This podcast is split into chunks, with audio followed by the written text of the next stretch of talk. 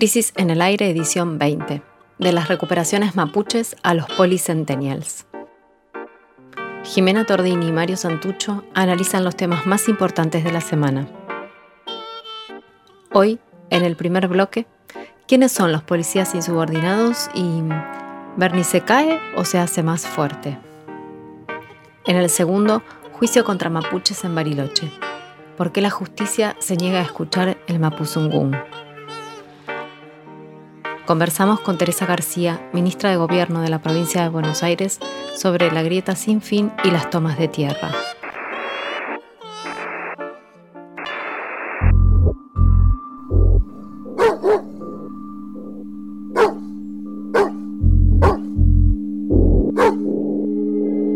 El podcast está al aire.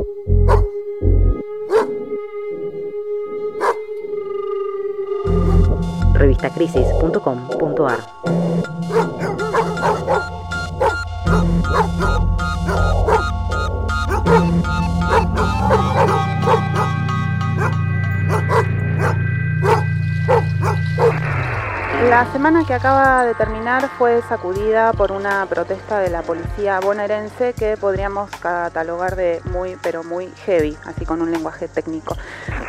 Durante tres días la situación se salió del marco de lo previsible y nadie sabía hasta dónde podía llegar la revuelta. Todo comenzó el lunes con un pequeño acto en la localidad de Adrogué, en Almirante Brown, donde se reunieron personajes de ese submundo policial en el que pululan canas retirados o exonerados, protosindicalistas, pero sin personería gremial, armadores de mutuales, asociaciones de heridos y demás. Dicen que hasta hubo un camión de sonido y hasta, hasta un ex conductor de sábados tropicales para animar el mitin. Pero, según un funcionario del Ministerio de Seguridad de la provincia con quien estuvimos hablando, eso en verdad fue apenas la chispa que encendió una pradera que estaba totalmente seca, porque claramente no fue una sorpresa, hubo varios anuncios durante los días anteriores eh, y, de que esto iba a pasar y las convocatorias se estaban multiplicando a través de las redes sociales en esos días previos. Ese mismo lunes a la noche, un grupo de efectivos rodeó la residencia del gobernador Kisilov y ahí fue cuando la preocupación comenzó a escalar. Ya el martes, la protesta se había expandido como un reguero de pólvora por muchas localidades del sur y el oeste del conurbano. Lo más llamativo igual, lo que todos vimos por televisión, fueron los cientos de patrulleros con sus sirenas encendidas a paso de hombre por los centros urbanos, en clara señal de insubordinación. El miércoles ya estaban las cosas muy heavy, la totalidad del sistema político se puso en vilo cuando un grupo de policías armados se fue hasta la Quinta de Olivos para protestar frente a la casa del presidente de la Nación.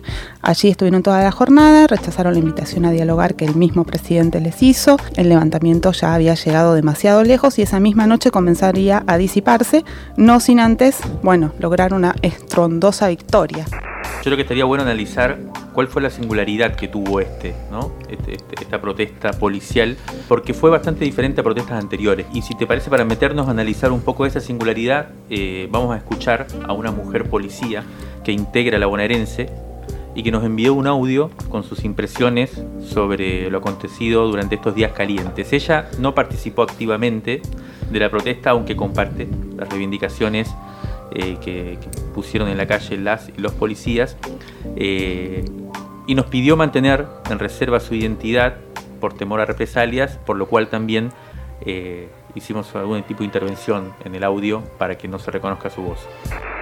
Ante todo, quería saludar a todos y a todas. bueno, voy a responder la pregunta cómo viví el reclamo. Sinceramente, el reclamo es algo que, en el cual sería, es un reclamo que existió siempre lo que pasa es que nos encontramos, en mi opinión, eh, en otro contexto y otras generaciones también, ¿no? Eh, sería hace 12 años aproximadamente, eh, no digo que sean todos iguales, pero mucha gente dejó de entrar por realmente por vocación, sino por una necesidad. Entonces, ¿qué pasa? Si nos encontramos sería con generaciones que, bueno, van cambiando, ¿no? Y las exigencias por parte de los, de los jefes, por parte de la sociedad, se fue acrecentando.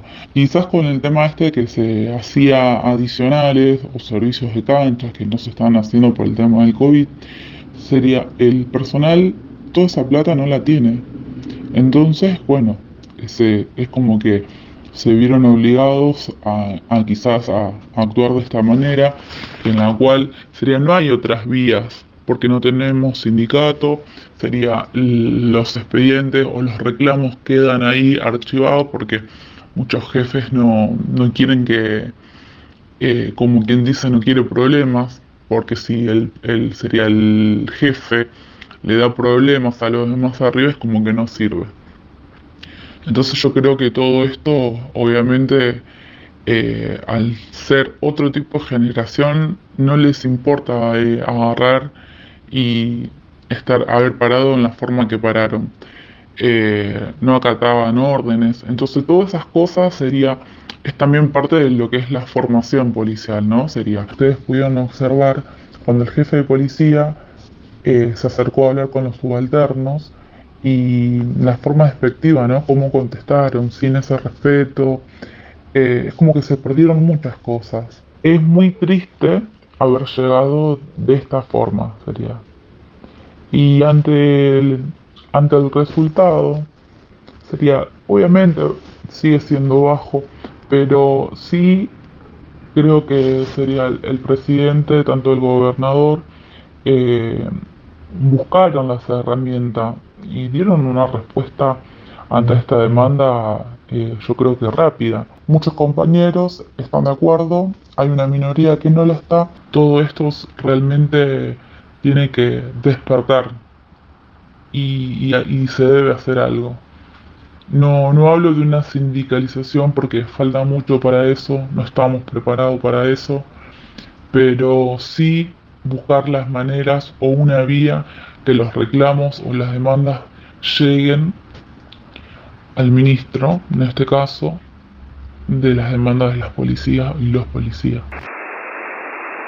Estuvimos, bueno, tratando de, reconstruir un poco cuál era la, composición de, la, de quienes estaban en estado de, revuelta. Escuchábamos recién a, una mujer policía integrante de la, de la bonaerense dar cuenta de algunos de esos rasgos, ¿no? Lo primero es que se trató de una, de una rebelión de los estratos más bajos del, del escalafón policial que a su vez son los más jóvenes, los uniformados más jóvenes, contra las autoridades políticas y también contra los mandos de la fuerza, como, como decía recién la, policía que escuchamos. Son quienes ingresaron en masa a la bonaerense entre 2015 y 2016 para engrosar las filas de las policías municipales, los famosos pitufos que les dicen, que son, bueno, son centennials, ¿no? Decenas de miles que se hicieron polis porque era casi la única salida laboral en un tiempo de alta malaria que fueron, fueron esos años. Fue, ingresar a la policía fue una fuente laboral para miles de pibas y pibes del conurbano que luego se comieron los cuatro años de macrismo, en los que casi no hubo, no tuvieron formación policial, también como, como escuchábamos en el relato de, de la policía. Además, la política de ascenso fue muy lenta, lo que también esto motivó una gran escasez de cuadros medios. Si algo dejó atónito a Bernie y a sus funcionarios, pero también a los jefes policiales, no fue tanto el peligro de la desestabilización política, sino esta ruptura en la cadena de mandos, ¿no? Y, y el modo en que estaban ahí desafiando a sus superiores eh, en la calle. Esto que decís, Jime, es un poco, es muy importante por, yo creo que por varios motivos. Por un lado, porque desarma un poco la mirada más politizada, ¿no? Que, también circuló un poco por estos días, que veí, vio veía lo que pasaba y rápidamente pensaba en Bolivia, en un golpe, y por lo tanto denunciaba a la protesta como una operación desestabilizadora, ¿no? Orquestada por la oposición.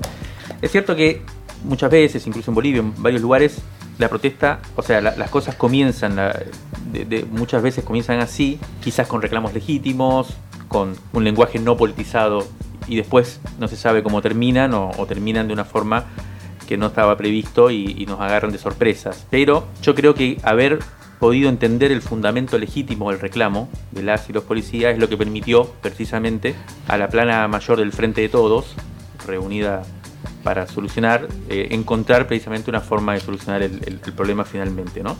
Que haya sido tan claramente un planteo de esas bases plebeyas, diría yo, eh, contra los de arriba, desactiva algo también que siempre estuvo en juego en anteriores conflictos y es la disputa por la jefatura de la policía entre distintos sectores de la fuerza, ¿no? Dicho esto, eso no significa que no existieron ciertos trasfondos políticos por detrás del conflicto. Son rumores y análisis que circulan, pero que me parece bien tenerlos en cuenta para, dar, para, tener, eh, para, para tener en cuenta precisamente lo, este, este, contexto, digamos, ¿no? Por un lado se habló bastante del papel de los intendentes, de algunos intendentes, que piden la renuncia de Bernie, todavía después del conflicto, ¿no? Y que son los que no se identifican con el kirchnerismo, ¿no? Los que en su momento apoyaron a Massa, después a Randazo, y que hoy podríamos definir que están en el albertismo. Ellos tienen una disputa solapada con el gobernador, eh, no solo con Bernie, y es una disputa por el manejo de la caja, en este caso de la caja oficial, ¿no? Por quién ejecuta el financiamiento que fluye desde la nación hacia la provincia. Y hay otra fricción, también por el financiamiento, pero en este, en este caso por la caja ilegal. Algunas voces que escuchamos afirman que uno de los, de los que apoyó esta revuelta desde el principio, como decías vos, ahí en Almirante Brown, en Adrogué, fue Fabián Perroni, uno de los ex, o sea, el ex jefe de la policía bonaerense durante el macrismo, durante la gestión de Ritondo, que fue el sucesor de Pablo Bresi, también un famoso eh, jefe de policía de los dos primeros años del macrismo, que generó un escándalo muy grande porque mucha gente lo acusaba, entre ellos Carrió, o sea, gente del propio oficialismo de Cambiemos, de ser, de tener una connivencia y de ser un gerenciador del negocio narco, y que además el mismo Ritondo e incluso Vidal en ese momento reconocieron que fue puesto ahí porque fue sugerido por la DEA. Bueno, este jefe policial, Fabián Perroni, que estuvo por detrás de la protesta, fue el sucesor de Pablo Bresi y fue puesto por Pablo Bresi. Entonces, acá uno puede también interpretar cosas que son opacas y que no se pueden definir del todo, pero que hay en cierto modo también una disputa, en este caso por ex oficiales de la bonaerense, por el manejo de la, de la caja, en este caso ilegal, digamos. Nila Garré fue ministra de Seguridad y conoce mucho de estos temas, además de, temas de seguridad y de defensa, también de situaciones como la que vivimos esta semana, porque ella padeció una rebelión de las fuerzas en, en 2013. Le pedimos su opinión sobre lo que pasó y nos respondió lo siguiente. Los procedimientos utilizados por los grupos policiales estos días son sin ninguna discusión eh, inaceptables, aunque los reclamos puedan ser legítimos. Y son inaceptables porque afectan gravemente eh, la disciplina interna y crean un clima de desgaste de las instituciones de la democracia. El personal que se reunió con sus armas reglamentarias, que solo pueden ser usadas para cumplir con sus funciones de garantizar la seguridad de los, de los ciudadanos, de, la población, e incluso sujetas a un uso muy excepcional, irracional, este, y que no es además ir a manifestarse por demandas salariales. Y, y que además se apropió de los patrulleros de la repartición, que son bienes públicos que deben estar al servicio de recorridos determinados con el mismo objetivo, el de, el de garantizar la seguridad de la población. Además, en algunos casos se congregaron frente a las residencias del presidente y del gobernador en una provocación y un acto de indisciplina sin precedentes en el país. Los reclamos por mejoras en la, en la infraestructura y el equipamiento ya habían sido satisfechos con el plan que se anunció la semana pasada, con una inversión importantísima de 38 mil millones de pesos.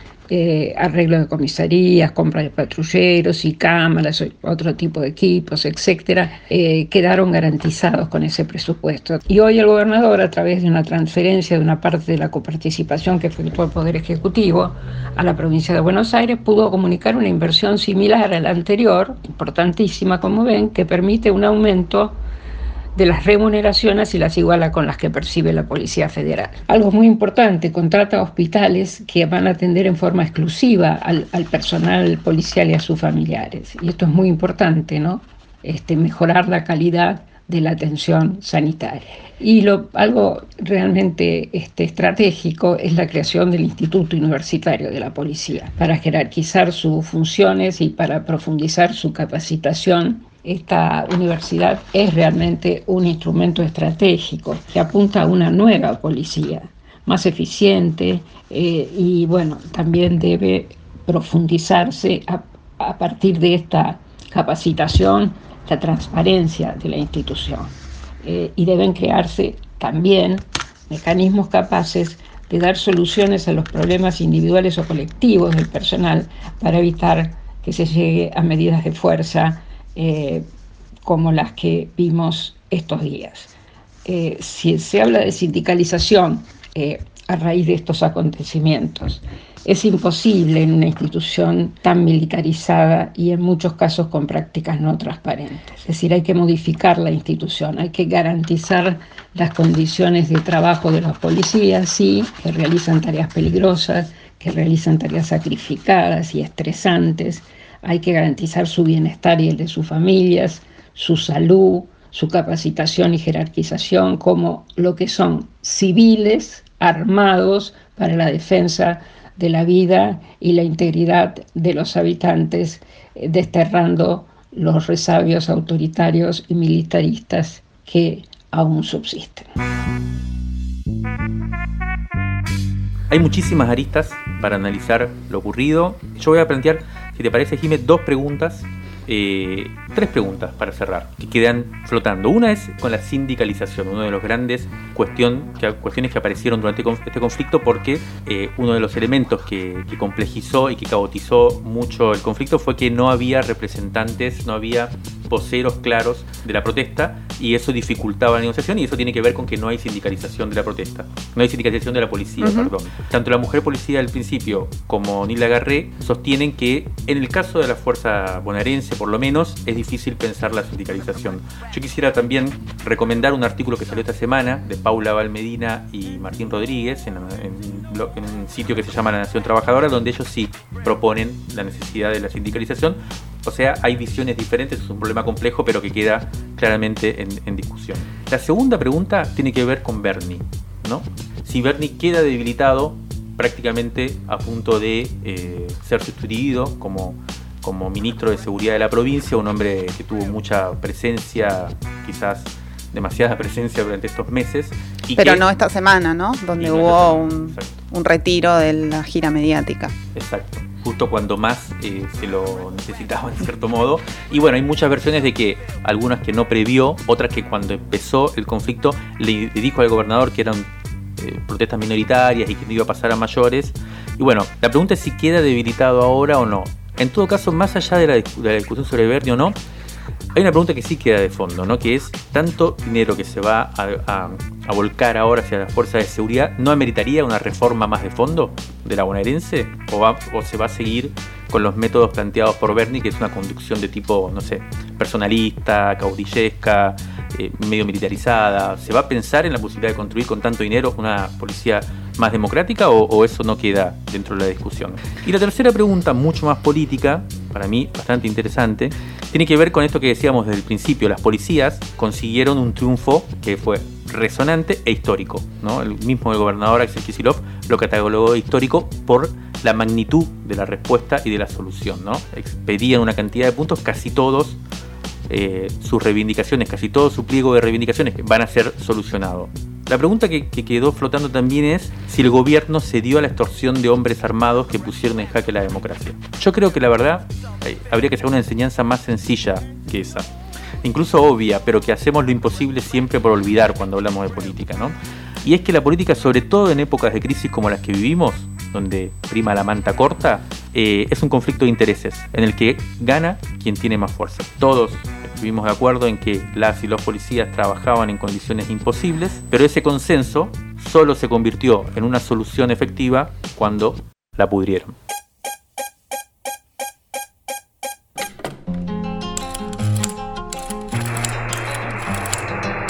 Crisis en el aire. Análisis político en movimiento.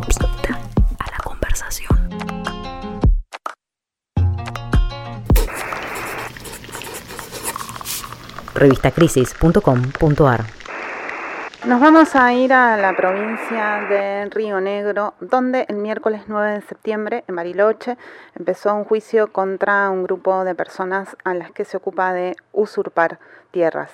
Estas tierras están ubicadas entre el lago Nahuel Huapi y el lago Gutiérrez y son conocidas en la zona como Pampa de Buenuleo. Incluso en Google Maps, ayer me fijé y uno pone Pampa de Buenuleo y te muestra ese lugar. Pampa de Buenuleo. Sin embargo, ¿quiénes son los sometidos a juicio por usurpar?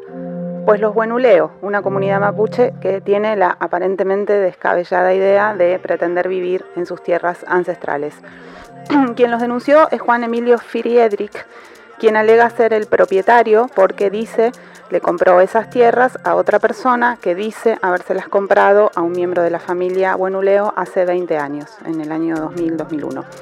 El contexto de, este, de, este, juicio que comenzó y, por eso lo, destacamos también como, como un tema relevante de, la semana es el resurgimiento de la violencia contra las comunidades mapuche en la Patagonia que tuvo lugar en las últimas semanas. El epicentro de esta nueva ola tuvo lugar en Villa Mascardi, que está a unos 20 kilómetros de las tierras del Esbuenuleo.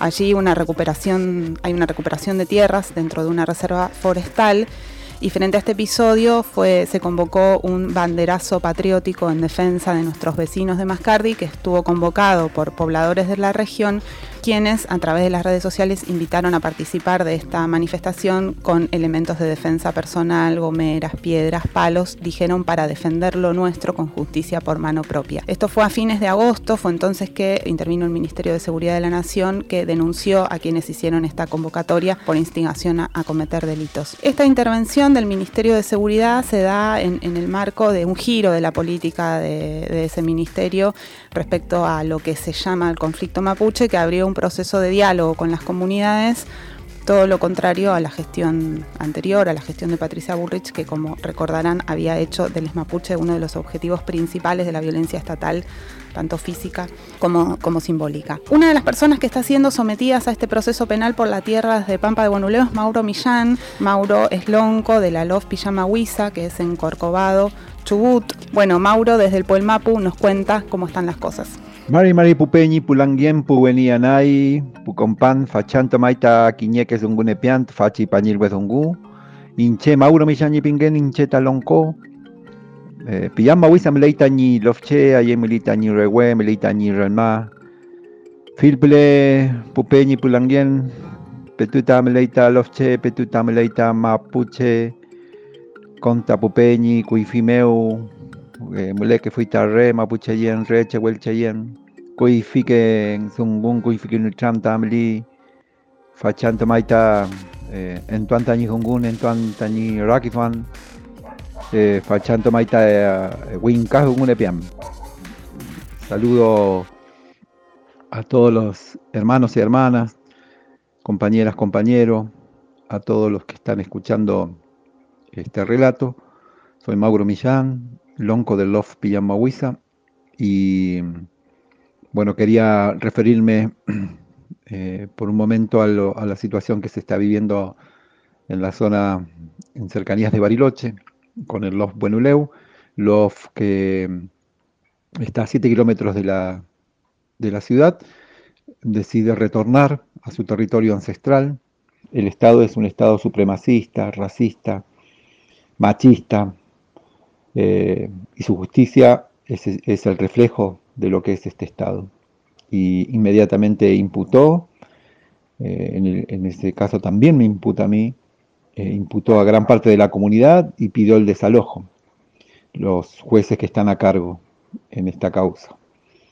Pero sin embargo, eh, esa lucha la estamos dando inclusive en el terreno jurídico judicial, una lucha que genera también conciencia, una realidad que permanentemente se multiplica cuando hay una, disputa entre eh, o comunidades con privados que han usurpado el territorio.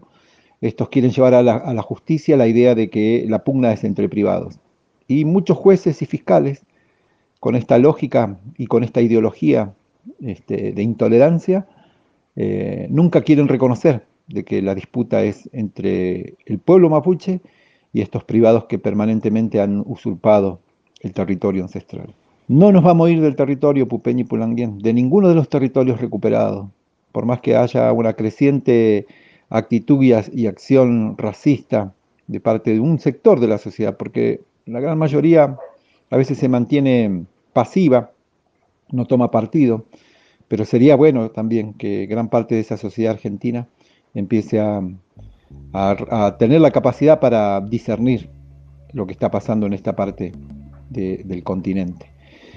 Hay una parte que sí ha reaccionado con esa idea de, la intolerancia, de hacer uso de armas para avanzar sobre los lofches, pero Yo sé que gran parte del pueblo mapuche está absolutamente convencido de que ya no más, ya no, vamos a permitir más que nos desalojen de, nuestro territorio. Somos un pueblo, no somos una clase social, ni una minoría, ni, un sector eh, solamente empobrecido. Somos un pueblo que se está levantando, un pueblo que siempre vivió libre de ambos lados de la cordillera. No somos ni chilenos ni argentinos, somos un pueblo que venimos milenariamente ejerciendo nuestra cultura, nuestra filosofía, nuestra espiritualidad, nuestra ideología. Pupeñi pulangien, kan tu winyo to afin tam fta que cheyen hongun, fta que cheyen gelam, huehuafin, pupeñi pulangien, huehuafin. Bueno, cape ucayal, compuche, nehuento laimun, come mi aguaimun, compuche. A propósito de esto, eh, quería contar algo que, ocurrió el miércoles, ¿no? En la audiencia, la primera audiencia, en la audiencia inicial del juicio, que estábamos, como que Jim estaba comentando antes, eh, al cual se refería también Millán, porque en esa audiencia, que ocurrió en Zoom, para respetar el aislamiento social preventivo y obligatorio, en esa audiencia en Zoom, eh, el abogado de Mauro, Millán, que se llama Fernando Kosowski, pidió que hubiera en el juicio un intérprete de Mapuzungún ya que los imputados son integrantes de ese pueblo y que Millán deseaba expresarse en su lengua durante el juicio. Bueno, el fiscal y el representante de la querella se opusieron al pedido y el tribunal, a pesar de que la constitución lo prevé, rechazó el pedido de que haya un intérprete y por lo tanto le negó el derecho a los imputados a hablar en su propia lengua para defenderse. Esta semana nosotros publicamos eh, en la web de la revista Crisis un artículo del antropólogo e historiador Hernán Chifini, que vive en Esquel, y que se llama, el artículo se llama Los piojos de la historia y la justicia. Y que allí Hernán despliega el asunto de fondo de todas estas cuestiones que estamos escuchando aquí, que es de quién es la Tierra y también por qué es de quién es. Dice Hernán Chefini que según el último censo nacional agropecuario que está disponible eh, que es de 2018, aunque todavía, no, según contaba, los datos finales no están, hay solamente algunos datos, pero según este censo, Río Negro tiene unas 11 millones y medio de hectáreas de tierras rurales destinadas a la producción agropecuaria. 8 de esas 11 millones y medio de hectáreas pertenecen a 525 establecimientos, todas empresas grandes, que cada una tiene más de 5.000 hectáreas. 92 de esas 525 establecimientos concentran 3 millones de hectáreas de tierra. Por otro lado, el departamento Bariloche de Río Negro, donde está el, territorio del LOF Buenuleo, que, del cual hemos hablado hoy, sobre el cual eh, está teniendo lugar el juicio, el departamento Bariloche decía es el más extranjerizado de la provincia. Tiene el 13,82, casi el 14% de las tierras rurales en manos extranjeras lo cual también creo que, es ilegal, ¿no? Porque hay una ley. Está en el límite, sí. Está en el límite.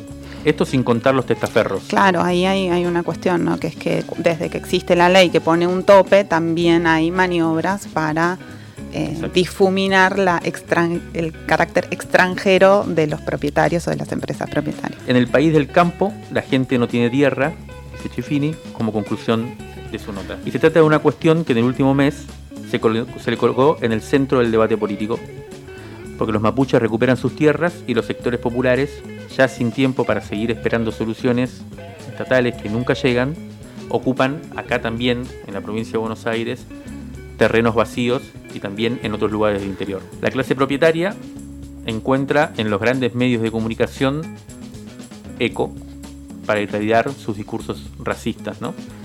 Y la cara del Estado, que podría haber tejido una solución, no lo hizo. Pero lo que sí aparece es la cara represiva y criminalizante del Estado. Es así, no tiene demoras.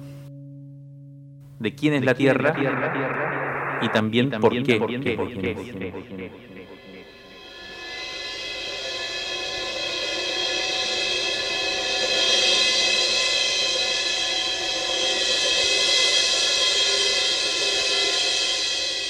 Rescate emotivo.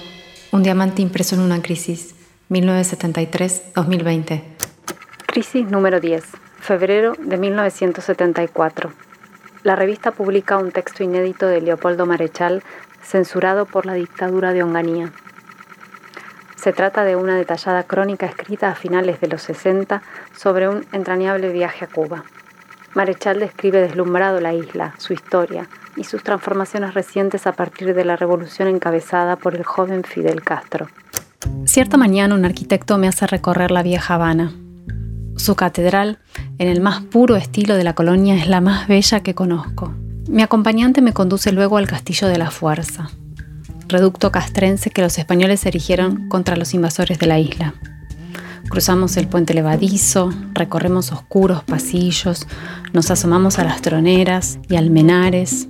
Esta fortaleza, dice mi guía, es un símbolo perfecto de Cuba. Sus constructores y defensores representaron al colonialismo, sus atacantes a la piratería. Hasta Fidel, Cuba se debatió entre colonialistas y piratas. ¿Ya no? Le pregunto. El riesgo siempre subsiste en potencia, me responde. ¿Tú eres argentino? Sí, lo soy. Entonces, has de saber en carne propia que hay nuevas formas de colonialismo y nuevas formas de piratería. Leopoldo Mariachal fue poeta, dramaturgo, novelista y ensayista argentino. Es el autor de la reconocida novela Dan Buenos Aires. Nació en 1900 y murió en junio de 1970. La solución al conflicto policial que hace un rato analizábamos se hizo posible luego de que el gobernador Axel Kisilov, junto con el diputado nacional por la provincia de Buenos Aires Máximo Kirchner, con el apoyo de la vicepresidenta Cristina Fernández, de algún modo convencieron al presidente de la Nación de transferir un punto de la coparticipación federal de la Ciudad de Buenos Aires a la provincia. Estos son 30 mil millones de pesos que se suman a los 38 mil millones que se habían anunciado el anterior viernes para mejorar la seguridad en el conurbano sobre todo la medida fue anunciada el miércoles por la noche desde Olivos, en una escena que tuvo fuerte contenido político, el, presidente, el gobernador, la vicegobernadora y una gran cantidad de intendentes. Y el jueves a la mañana Kisilov anunció las mejoras salariales para las fuerzas de seguridad y así fue como la protesta se, comenzó a disipar. Pero la decisión del presidente provocó una fuerte reacción del jefe de gobierno porteño, Horacio Rodríguez Larreta, quien ese mismo día jueves brindó una conferencia de prensa visiblemente molesto, cuestionando en duros términos lo que consideró una solución improvisada inconsulta e inconstitucional. Para analizar el significado y las consecuencias de estos acontecimientos, vamos a hablar con Teresa García. Teresa García es ministra de Gobierno de la provincia de Buenos Aires y es una gran conocedora de asuntos institucionales porque posee una importante trayectoria como legisladora también en el Poder Ejecutivo. Buen día, Teresa, ¿cómo estás? Jimena Tordini y Mario Santucho estamos acá. ¿Qué tal? Buen día, ¿cómo les va? Te queríamos preguntar más allá, digamos, de, la discusión supuestamente jurídica, que, en verdad no es tal, sobre la legalidad de la medida y demás, sacando esa cuestión del medio, eh, ¿Qué análisis eh, político haces vos del escenario que se abrió con, la decisión del presidente? No es una medida jurídica, digamos, o, de interpretación jurídica de la medida, sino que es una medida de toda justicia. La provincia de Buenos Aires en el año 85 eh, perdió siete puntos de coparticipación.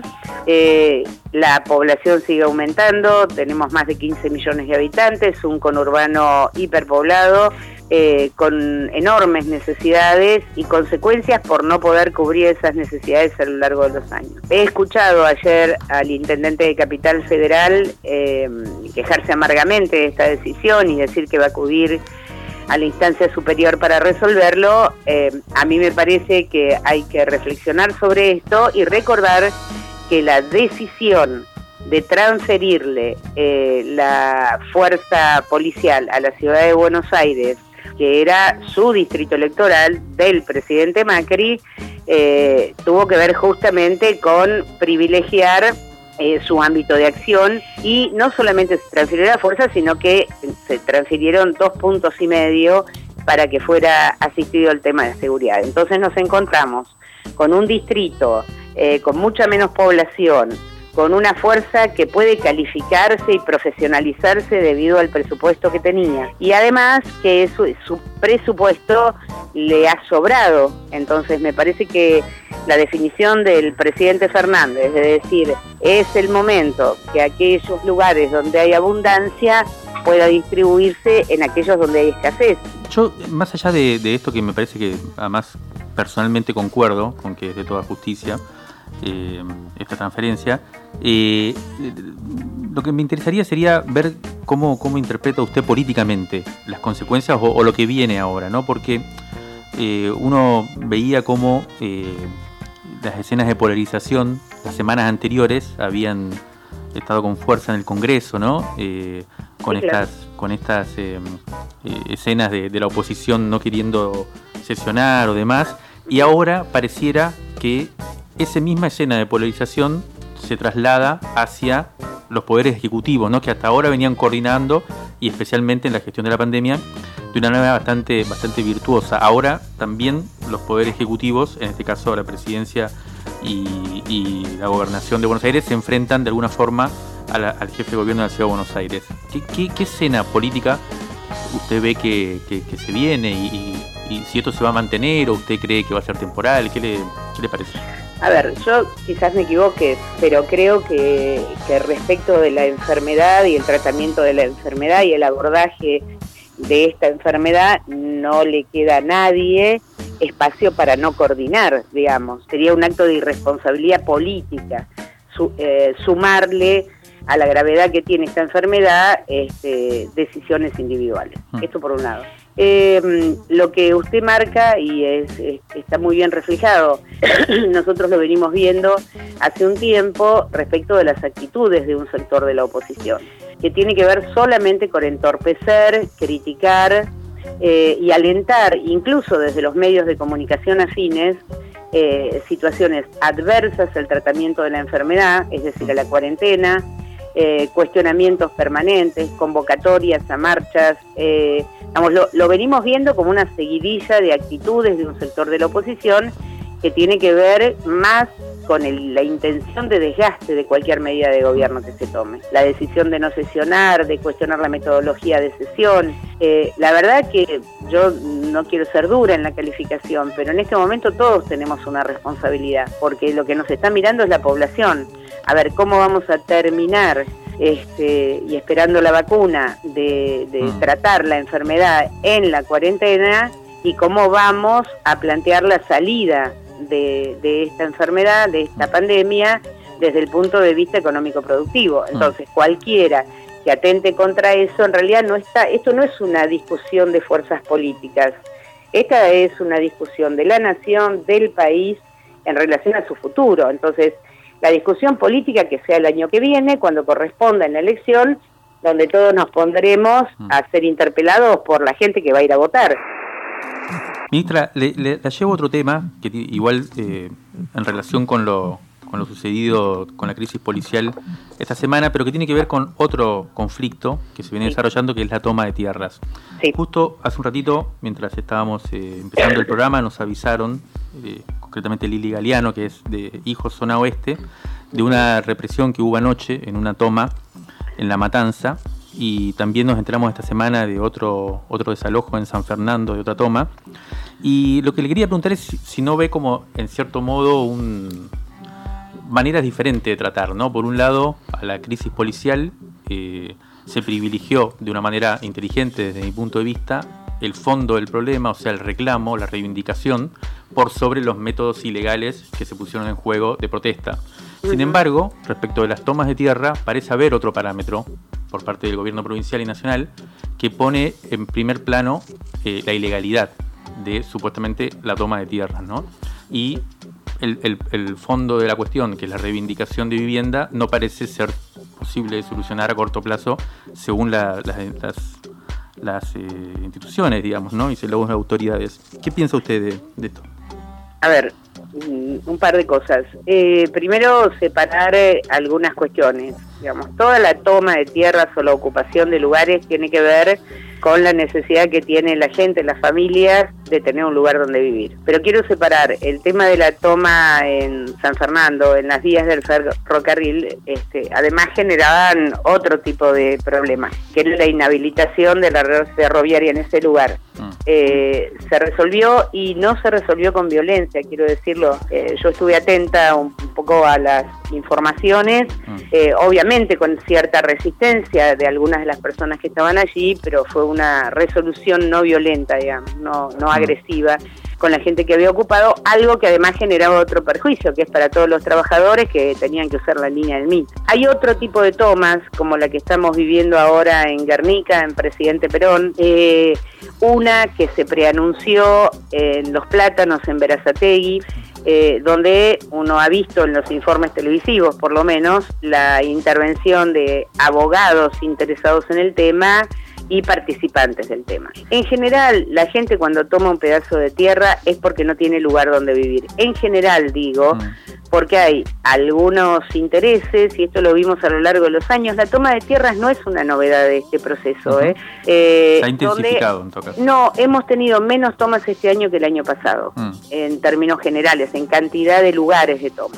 Lo que pasa es que hay también, hay una suerte que estamos tratando de identificar de personas que funcionan en, todas las tomas, como le dije antes, con intereses particulares, que son intereses económicos. Sin embargo, y a pesar de esto, en el día de ayer nos hemos reunido con el gobernador y con algunas áreas de gobierno eh, para empezar a darle camino de solución al tema de las tomas, pero como bien usted dice, con una mirada inteligente respecto de qué vamos a poner como inversión y qué es lo que va a hacer la provincia. Eh, nosotros tenemos que producir la tierra para, para armar el programa de lote con servicios. Ayer avanzamos muchísimo en el mapa de lote con servicios y, y el gobernador con seguridad en los próximos 10 días va a hacer el anuncio de tratamiento de este tema eh, todos sabemos que tenemos un déficit de vivienda muy grande. Mire, el Instituto de la Vivienda de la provincia este año está en condiciones de terminar con un enorme esfuerzo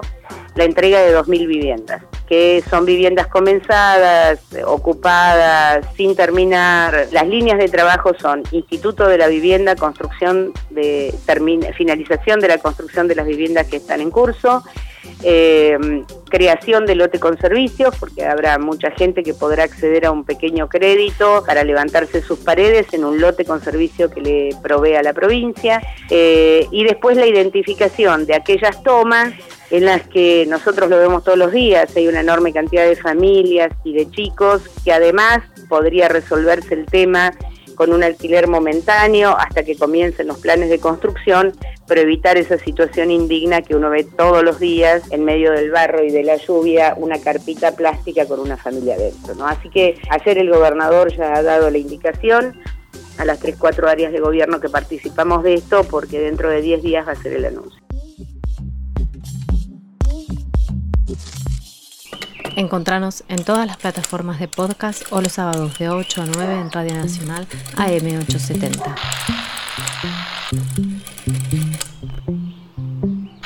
Válvulas de papel, aire, podcast y transmisor.